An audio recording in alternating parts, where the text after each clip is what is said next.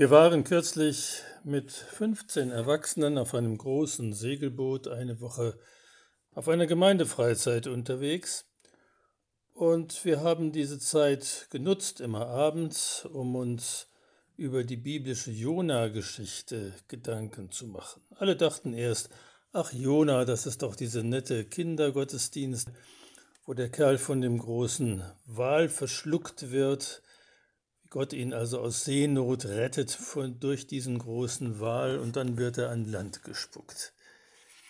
Aber wir haben schnell gemerkt an dieser Geschichte, da hängt noch viel mehr, da steckt noch viel mehr drin. Der ist unser Jonas. Das war unter Seeleuten früher sprichwörtlich für den, der Schuld hat und der deswegen von Bord muss. Schuld und Vernichtung und Freund und Feind der Jona in der Bibel, der kann auch nur in diesen Kategorien denken. Die Geschichte geht so. Er wird von Gott in die böse Stadt Ninive geschickt, um der Stadt ein letztes Ultimatum zu setzen. Bessert euch, ändert euer Leben, lasst alles, was ihr Menschen antut in dieser Stadt, oder ihr werdet unweigerlich untergehen. Jona will nicht. Er sagt, ich riskiere meinen Hals und am Ende lässt Gott sie doch wieder davonkommen. Jona läuft Gott weg. Er bringt dadurch das Schiff, auf das er sich flüchtet oder mit dem er flüchtet, in Seenot. Und er sagt, ich bin schuld. Ich muss vernichtet werden.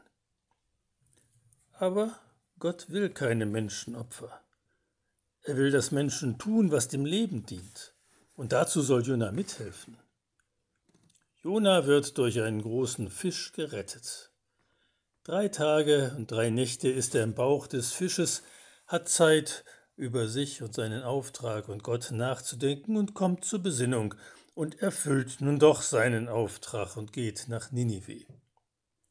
Und tatsächlich die böse Stadt Ninive hört zu, gelobt Besserung und beginnt auch sogleich mit ersten Maßnahmen. Sogar der König geht in Sack und Asche. Alles gut? Nein, Jona ist sauer. Er sagt, hab ich's mir doch gedacht.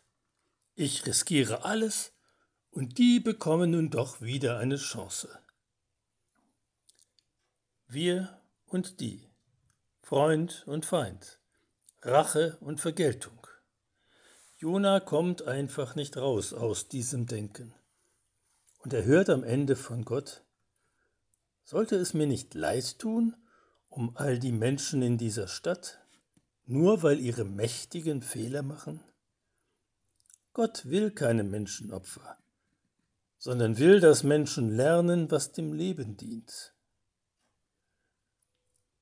Wir haben gemerkt an langen Abenden auf dieser Reise und bei langen Diskussionen, die dem Nachdenken über diese Geschichte folgten, dass das eine ganz aktuelle Geschichte ist.